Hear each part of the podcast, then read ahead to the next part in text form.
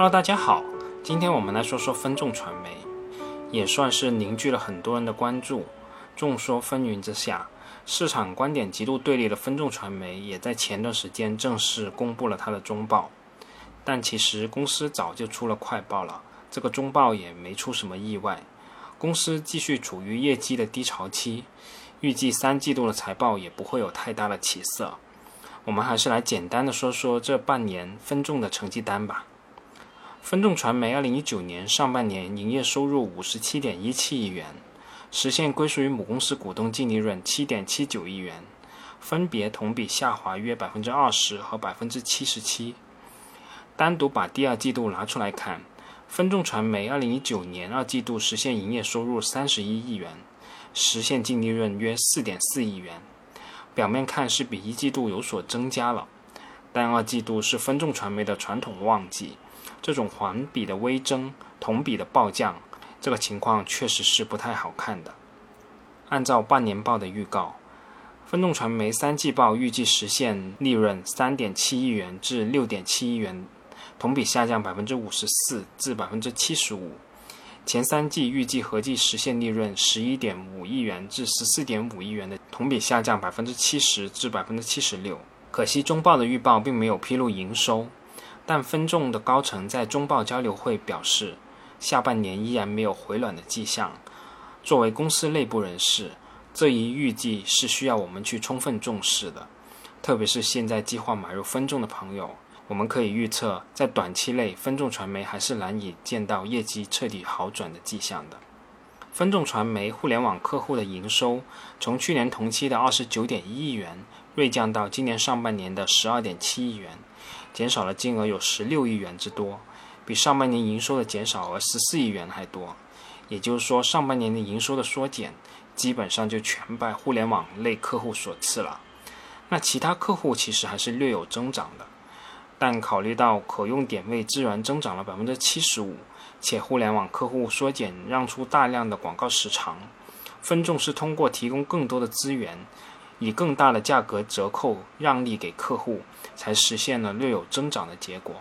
这也说明目前尚没有其他行业客户足以替代互联网客户。分众的客户结构的调整还是任重而道远的。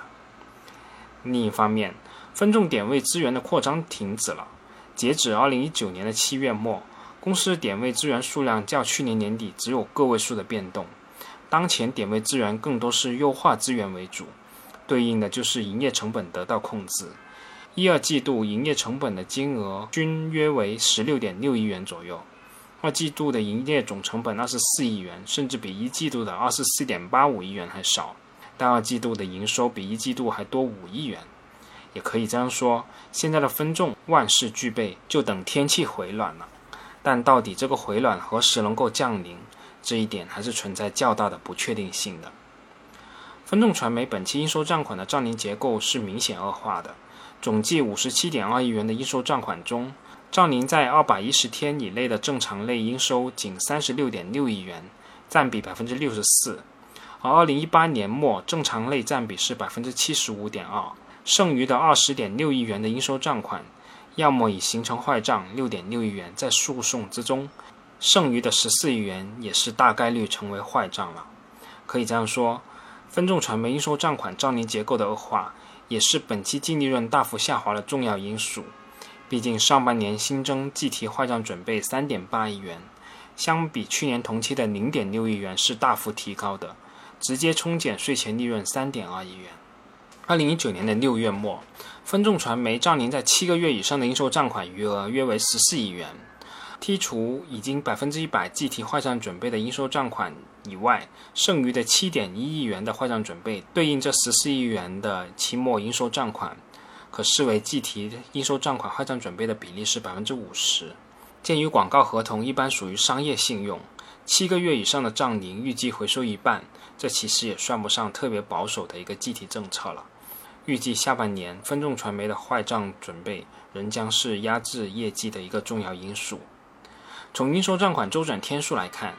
本期从一季度的一百三十二点四天缩减至一百一十三点七天，显示回款有所加快。但在公司明确披露加强催收和应收账款信用管理的基础上，平均账龄仍接近四个月，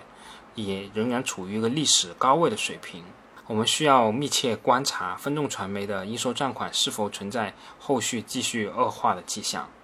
特别是处于经济下行期，最好赖的账必然是广告公司的账，其他供应商不付钱就不再供货了。但广告商又能怎么样呢？所以这个坏账风险是需要我们投资者去充分关注的。总体来说吧，就是分众现在的情况已经足够差了，未来继续变差的可能性还是比较小的。但即使在这个最黑暗的时刻，分众仍然保持盈利的状态，现金流情况虽然有所恶化，但也远未到要完的程度。那我们作为投资者，我们该怎么去看待分众这家公司呢？站在时间的高处回看过去十几年，分众的发展以及市场对分众的看法也是很有意思的，有点两极分化的味道。看空的说，分众传媒根本没有护城河，竞争一来。股价就垮了。有的说电梯传媒已经没有前途了，未来抖音、头条会抢完分众的客户，分众迟早会完。其实我个人认为，对分众看多最积极的其实就是新潮传媒。他们的观点是，T 媒这个赛道很大，大到可以容下两家千亿级的公司。电梯广告收入未来五年之后会达到六百亿。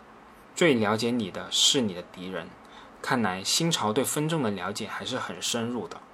号称 T 媒老二的新潮传媒在前段时间宣布获得京东十亿元的融资，在此重磅消息一出，分众的投资者顿时炸开了锅。年初顾家家居还披露新潮一年亏二十亿，净资产仅剩了一点七五亿元。如今京东正式入局 T 媒，新潮也续命成功了。长达一年半的 T 媒之战将何去何从呢？我个人的看法是，这场战争啥时候结束不知道，但这些巨头们都是用真金白银投了 T 美有价值这一票。而作为国内第二大电商的巨头，京东正式入局 T 媒市场也并不是意料之外的事情。在线上流量日益失去吸引力的当下，T 媒作为线下流量高、成本低的媒介新物种，已经成为了国内外大品牌广告主的选择。去年，阿里以一百五十亿元入股分众，紧接着京东成立了木媒，间接参与 T 媒，再与百度领投新潮传媒二十一亿元，再到现在京东十亿元投资正式参与 T 媒之战，也直接证实了 T 媒广告的巨大价值。所以从行业价值这个角度来说，我是不太担心的。最后，我们还是来关注一下新潮传媒这一对手吧。新潮传媒的股东包括了京东。百度、二三四五网络的创始人庞生东，顾家家居的董事长顾江生，凯银网络的创始人王悦，天神娱乐创始人朱烨，利美科技创始人苏毅，快递打车创始人陈伟新，新潮传媒的创始人张继学等等，以及包括欧普照明、红星美凯龙等公司，基本上可以看出，新潮传媒的股东也是他的广告主。而细看相关的数据，发现新潮传媒号称累计融资六十四亿元，而加上最近京东的十亿元的融资，就达到七十四亿元了。这几年亏损额是十亿级的。二零一八年末的净资产竟然仅剩下了一点七五亿元，那融资的钱到底去哪里了呢？而在成都高新投资集团有限公司二零一八年的年度报告中，也提及了成都高新区参与了新潮传媒。